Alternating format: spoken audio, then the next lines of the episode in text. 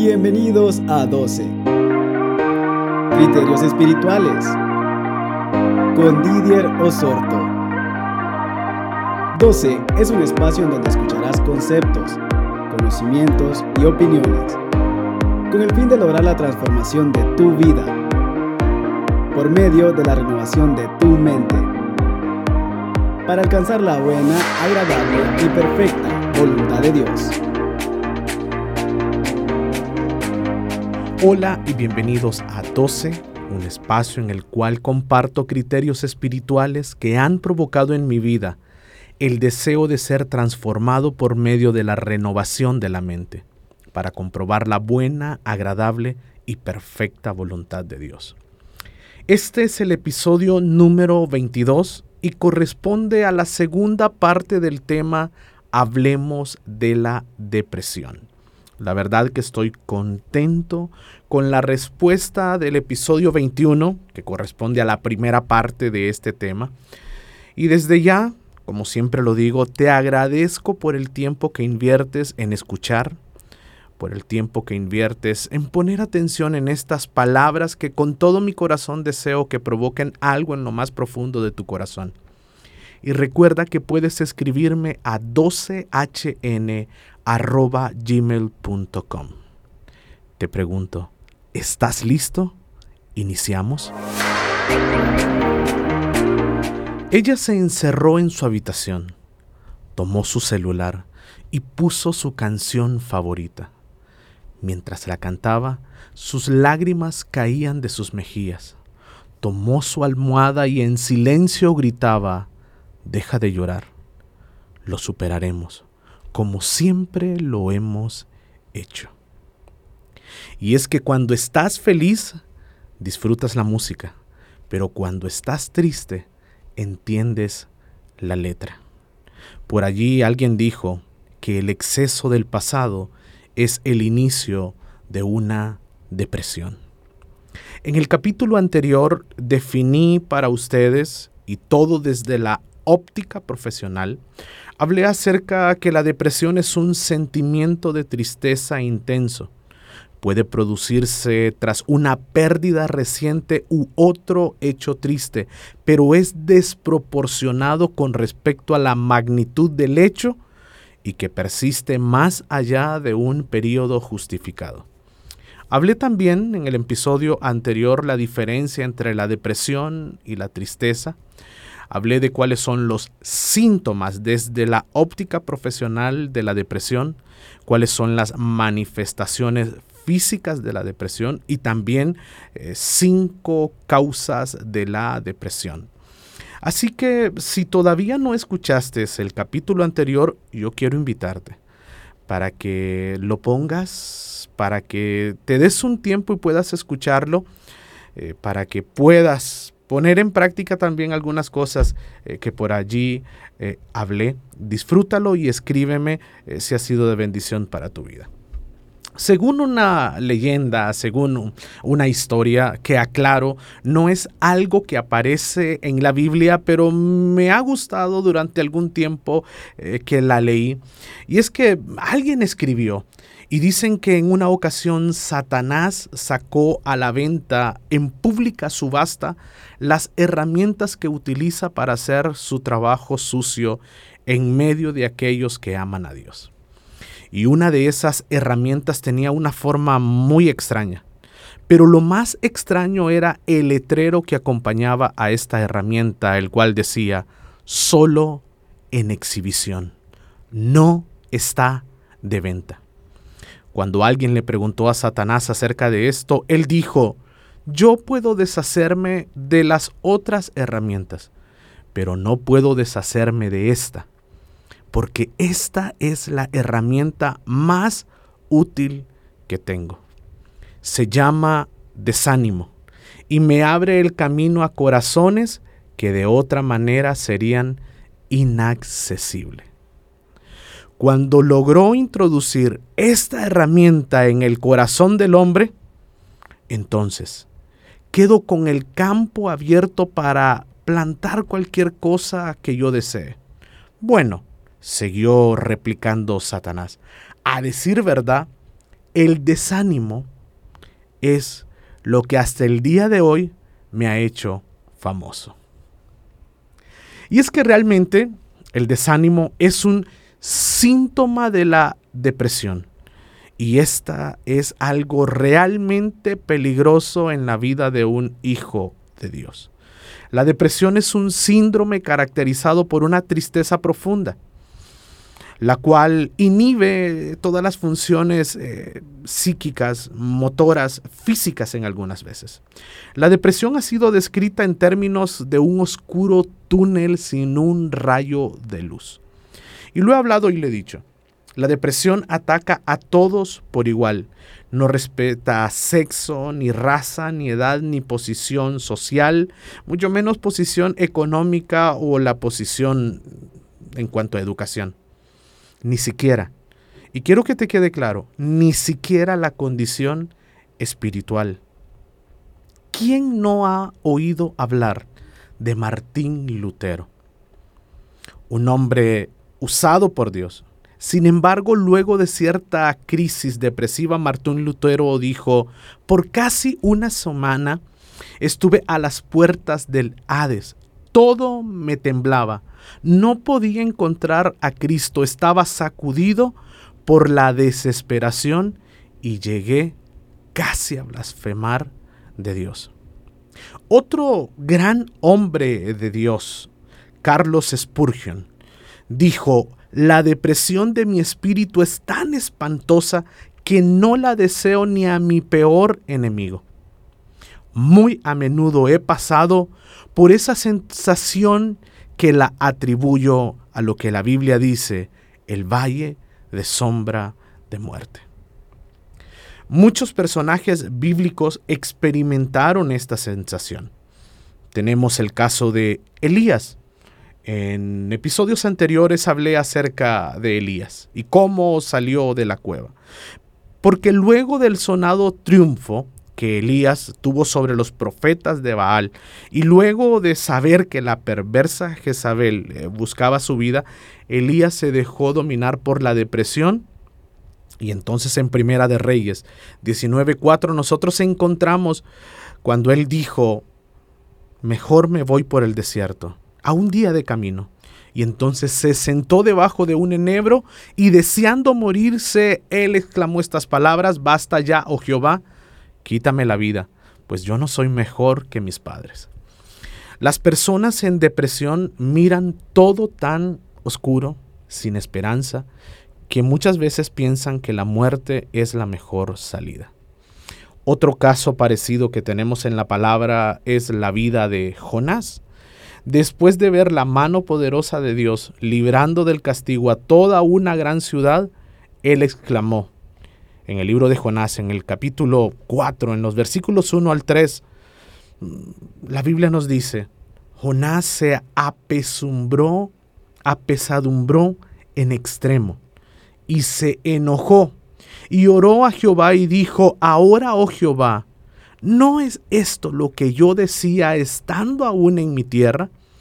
Por eso me apresuré a huir a Tarsis, porque sabía yo que tú eres Dios clemente y piadoso, tardo en enojarte y de grande misericordia, y que te arrepientes del mal. Ahora pues, oh Jehová, te ruego que me quites la vida, porque mejor me es la muerte que la vida. Jonás tenía un problema espiritual. Simplemente él no estaba de acuerdo en los tratos de Dios con el pecador. Jonás estaba tan molesto porque Dios había perdonado a toda una gran ciudad.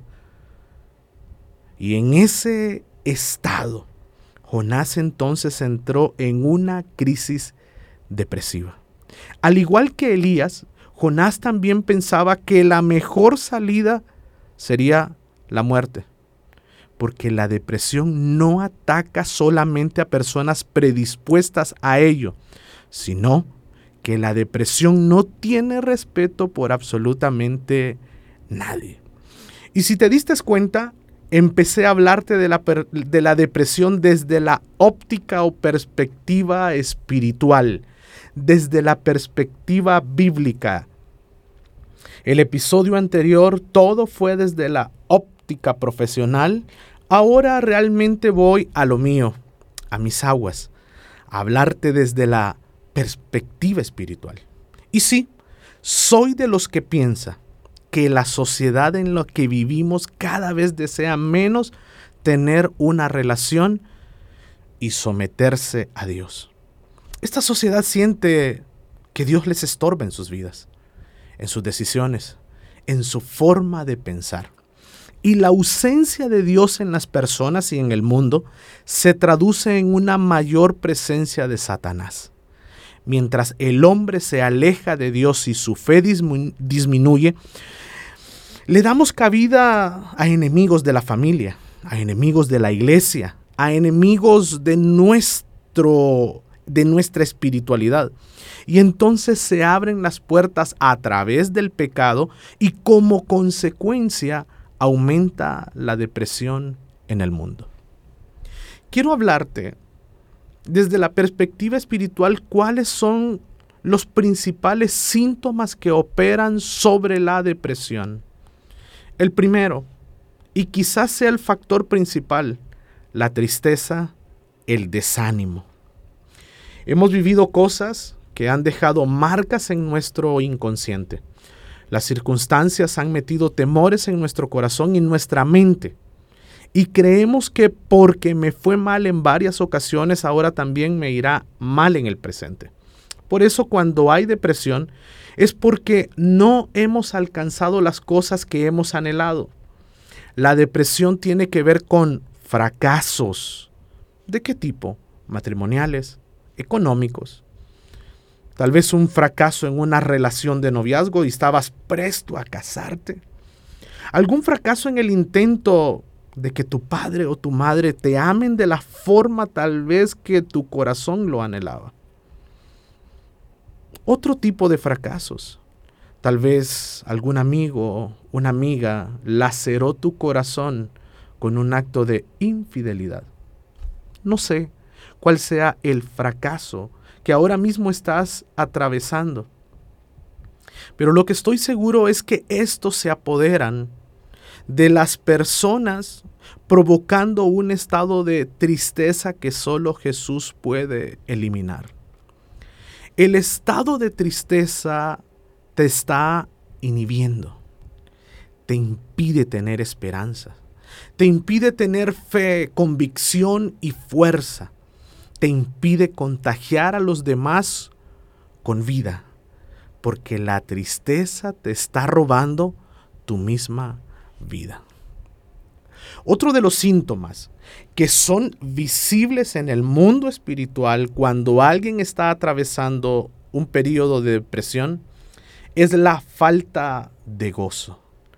Y creo que no tendría que explicar aquí, ni tendría que dar mayores palabras pero la risa, el contentamiento desapareció cuando la depresión entró por la ventana, el gozo salió por la puerta. Una tercera, un tercer síntoma es no experimentar el amor de Dios. Te preguntas si Dios te sigue amando. Incluso algunos llegan a decir si el amor de Dios era verdadero sobre tu vida. Cuarto síntoma, pensar que Dios te ha abandonado. Y este pensamiento es tan destructivo porque nos hace creer que el pozo de la desesperación en el cual nos introdujo una depresión será eterno, será para siempre. Y muchas veces entonces pensamos, Dios de verdad me soltó de su mano, Dios me abandonó. Otro de los síntomas es que te hace centrarte en ti y no en lo que Dios es capaz de hacer por tu vida. Ah, te centras en todas tus debilidades, te centras en todas las cosas que no has podido lograr, te centras en las cosas que te propusiste en una edad determinada y que no lograste alcanzar. Tal vez llegaste a tus 25 a tus 30, 35, 40, 50, no sé cuánta edad, y te habías propuesto algunas cosas que para ti eran significativas a esa edad en específico, no las lograste. Y se te olvidó que Dios tiene mejores cosas para tu vida y te centraste en todas esas necesidades no resueltas. Ese es uno de los síntomas de la depresión, cuando te centras en ti y no en la persona de Dios. Otro de los síntomas es el sentimiento de culpabilidad, el cual no tiene ningún fundamento. Algunas veces me ha tocado tratar gente y preguntarle por qué te sientes culpable y su respuesta es no sé. Pero estoy lleno de culpa, estoy lleno de condenación, estoy lleno de ese sentimiento que siento que la gente me señala. Otro de los síntomas de la depresión es eh, vergüenza. Y más adelante voy a hablar qué hace la vergüenza en medio de nuestras vidas espirituales. El octavo síntoma, dudas acerca de tu salvación. Pregunta si el cielo para quién fue hecho, si para ti. Preguntas si eres hijo de Dios. Preguntas si con todo lo que has hecho realmente tienes cabida en esas moradas celestiales de las cuales la palabra habla. Preguntas si llegas a morir, cuál será tu destino final. El noveno y último de los síntomas que quiero hablarte, sé que hay más, es cuando te sientes sin rumbo y propósito en la vida. Este sentimiento es tan común en medio de los hijos de Dios cuando están sumergidos en un tiempo, en una etapa de depresión. No encuentran propósito. Y la pregunta es, ¿A qué vine? ¿Por qué nací? ¿Cuál es la misión por la cual estoy aquí en la tierra? Encuentras una vida sin sabor, encuentras una vida gris, encuentras que los días son tan parecidos, el de ayer se parece tanto a hoy y temes tanto que mañana sea un poco más triste que el día de hoy. Sientes que no tienes una visión, Sientes que no tienes rumbo y cada mañana es una tortura. Cada noche es una noche de quebranto porque no puedes conciliar el sueño, pero aún es más el quebranto eh, de que venga la mañana y no tengas algo claro el por qué suspirar ni motivarte. Pero tengo una buena noticia para cada uno de ustedes. Siendo la depresión de origen espiritual, la sanidad también entonces es espiritual. ¿Cómo se origina la depresión? Y quiero hablarte desde, desde el punto de vista espiritual porque en el capítulo anterior te hablé de cinco causas desde lo profesional. Ahora quiero hablarte desde, desde, desde la perspectiva de la Biblia. ¿Cómo se origina la depresión? Lo primero que quiero compartirte. La depresión tiene que ver con un vacío. Cuando estás deprimido es porque algo te falta. Y si no logras darte cuenta qué es lo que te falta, entonces esto provocará ceguera. Algunos tratan de llenar ese vacío con dinero, con trabajo, con relaciones, con sexo, con música, etc. La gente quiere llenar el vacío a toda costa, pero el único que puede llenar ese vacío se llama Jesucristo. No hay, no existe ninguna canción que pueda darte vida abundante. No hay fármacos que puedan darte una vida plena. Tampoco lo puede hacer la droga, el alcohol, no lo puede hacer una relación. De hecho, cuando pones tu felicidad en manos de otros, más pronto está que la frustración porque te fallaron provoque una depresión profunda en tu vida. Solo Cristo puede llenar el vacío que provoca la tristeza que te lleva a la depresión. El segundo factor espiritual que origina o provoca la depresión es que cuando aparece el temor, se abre la puerta a la depresión. Sí, en la depresión opera el temor y este es una fe negativa.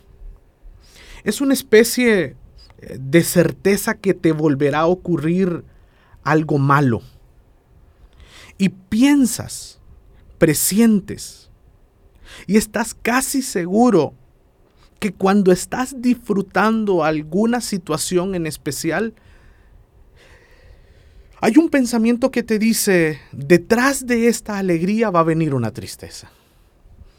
No te permites disfrutar pensando que eso es lo bueno que Dios ha preparado para tu vida, sino que siempre estás esperando algo como en las letras chiquitas de los, de los contratos que no leíste y siempre dice, no puede ser esto verdad siendo tan bueno.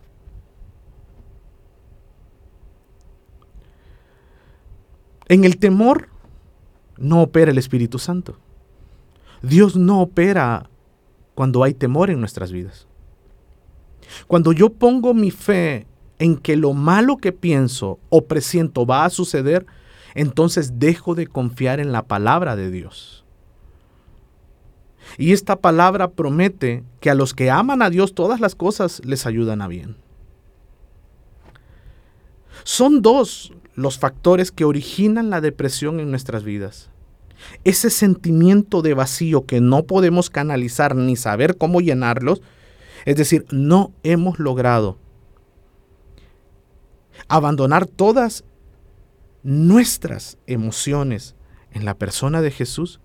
Y lo segundo es cuando el temor abrazó nuestro corazón y provocó que la fe que guardábamos o teníamos se convirtiera en una desesperanza, se convirtiera en un presentimiento de que algo malo nos va a ocurrir. Quiero hablarte eh, cuáles son las causas de la depresión. Y quiero hablarte desde el punto de vista espiritual, te lo vengo repitiendo, eh, porque todo cristiano toda persona que conoce de Dios, y no te estoy hablando eh, de qué tantos años tienes de conocer a Dios, ni qué tan profunda sea tu relación con Dios. Eh, pero, pero todos reconocemos que tenemos una naturaleza dual. Lo que pasa al cuerpo afecta el alma y, lo que le sucede al alma puede influenciar el cuerpo. y, y el mismo Dios de paz, Mira, mira esta, Primera de Tesalonicenses 5:23 nos invita y nos dice este, y que el mismo Dios de paso santifique por completo, y que todo nuestro ser, espíritu, alma y cuerpo sea preservado irreprensible para la venida de nuestro Señor Jesucristo.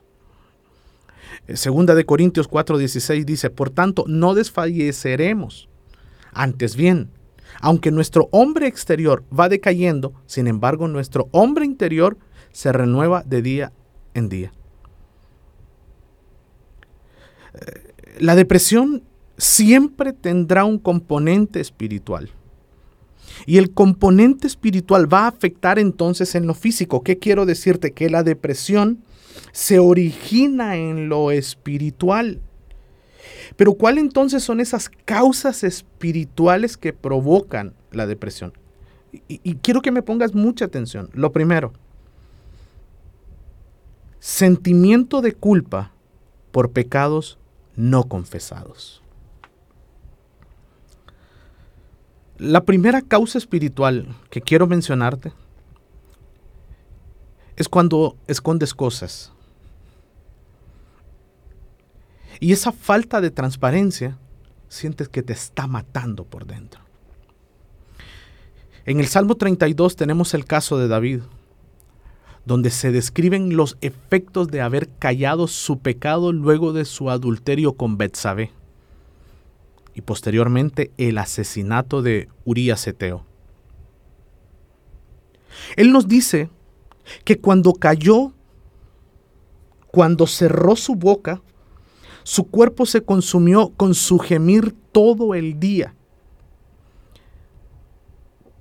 Que sentía la, la, pesada mano de Dios de tal manera que su vitalidad se desvanecía con el calor del verano. Y todo esto es un espíritu de pesadez, de desánimo, de abatimiento, de tristeza y oscuridad que había caído sobre la vida de David. De hecho, llevar su vida, sobrellevar su vida, se había convertido en una carga tan difícil para él. Y él permaneció en esa condición hasta que trató bíblicamente con su pecado y lo confesó a Dios. ¿Y sabes qué hizo Dios? Fue y lo restauró. Ojo con esto, porque hay una clara relación entre Satanás, pecado y depresión. Y te voy a hablar así directamente. Puede ser, puede ser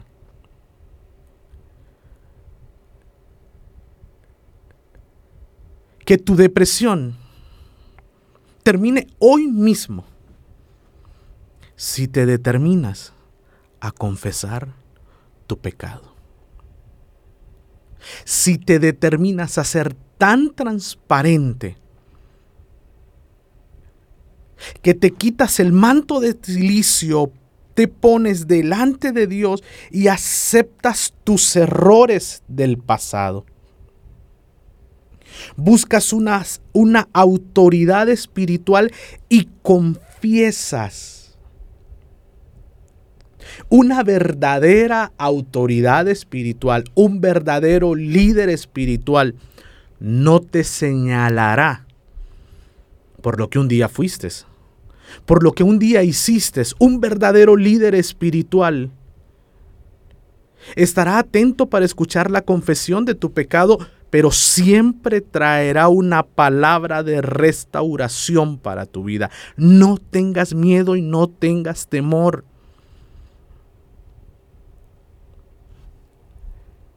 La primera causa espiritual de la depresión es pecados no confesados y ese sentimiento de culpa que sientes que te carcome por dentro. Una segunda causa espiritual son las respuestas no bíblicas a circunstancias de la vida.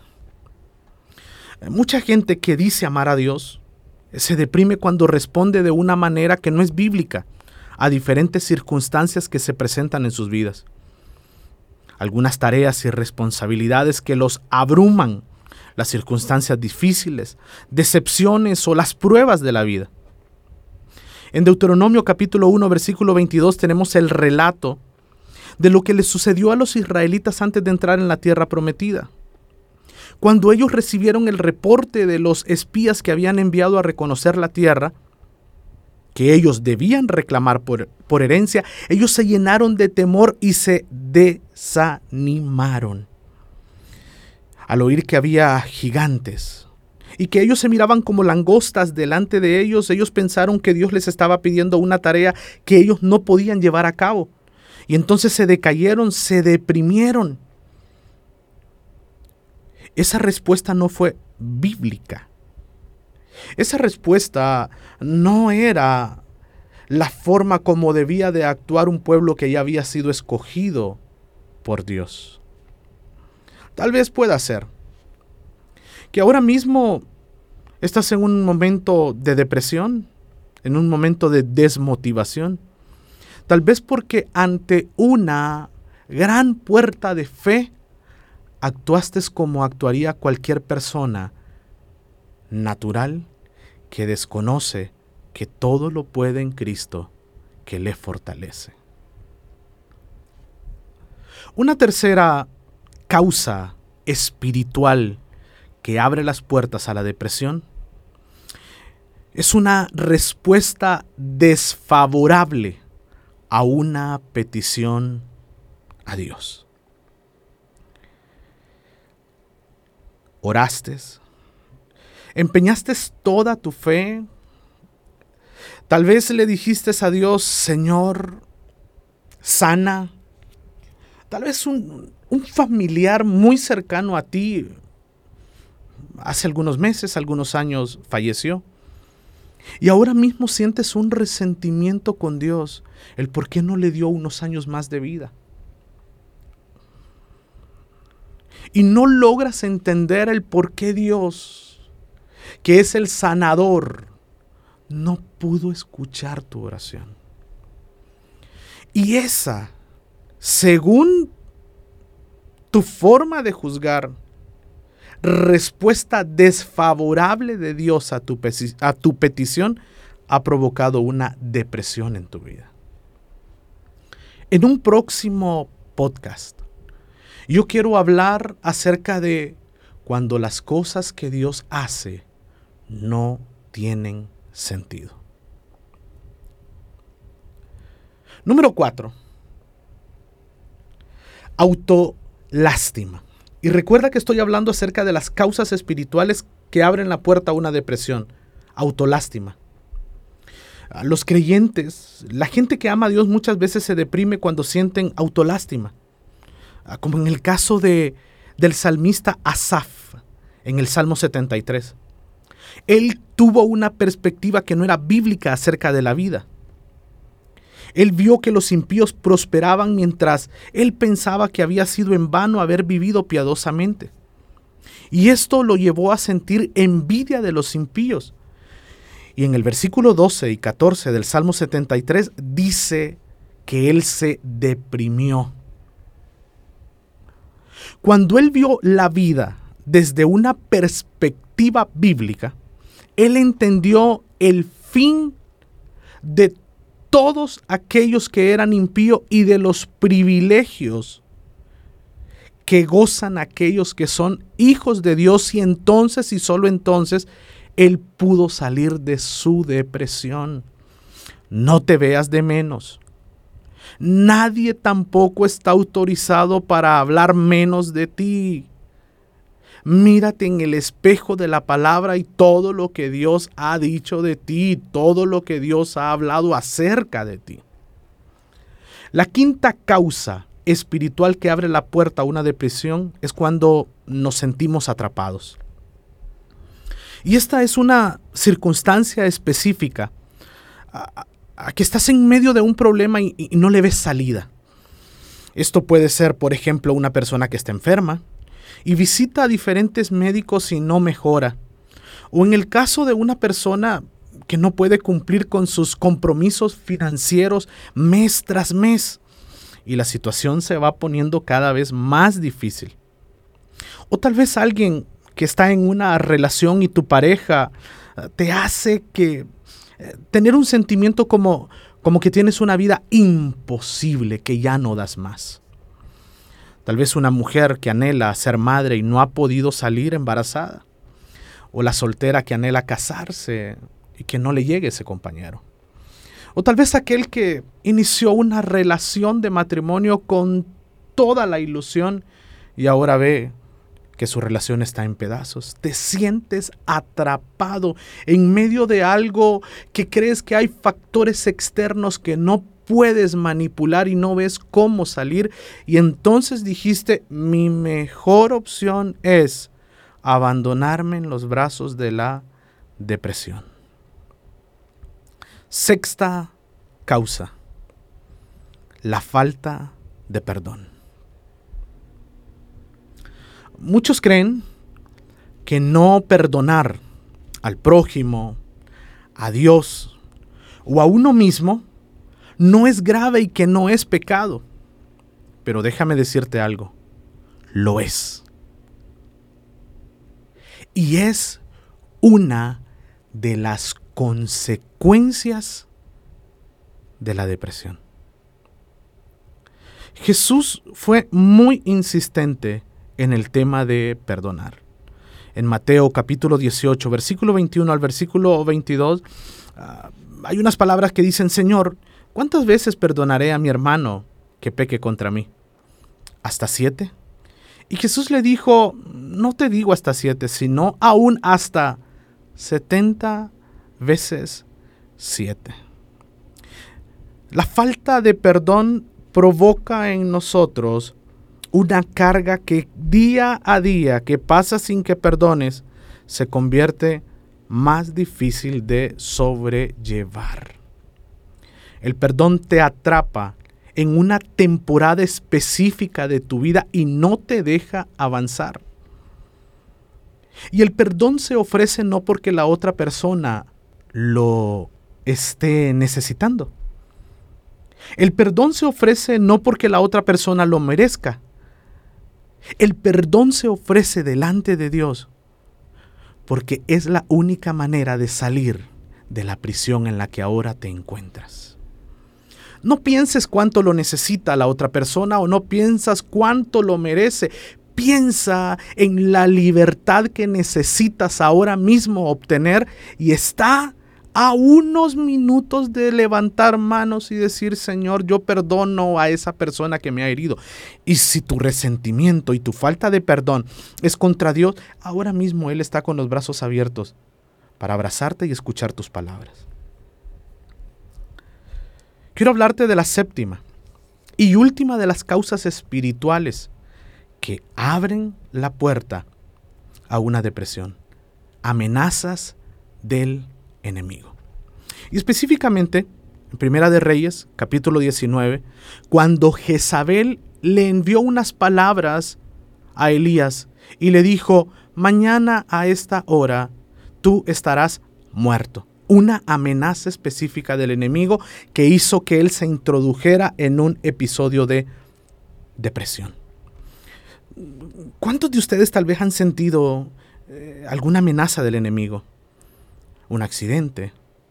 O tal vez entraron a tu casa y robaron.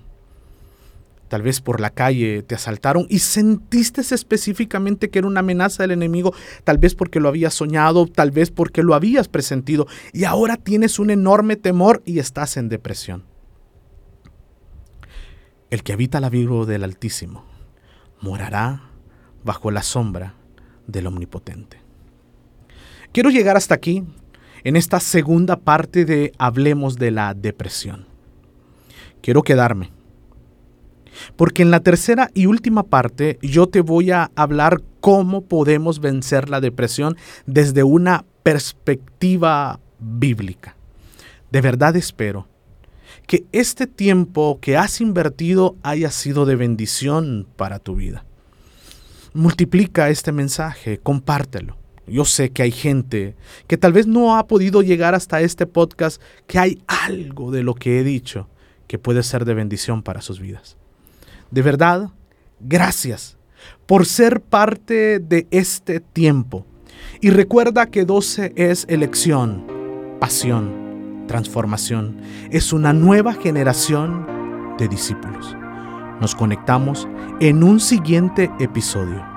Un abrazo grande y que Dios te bendiga.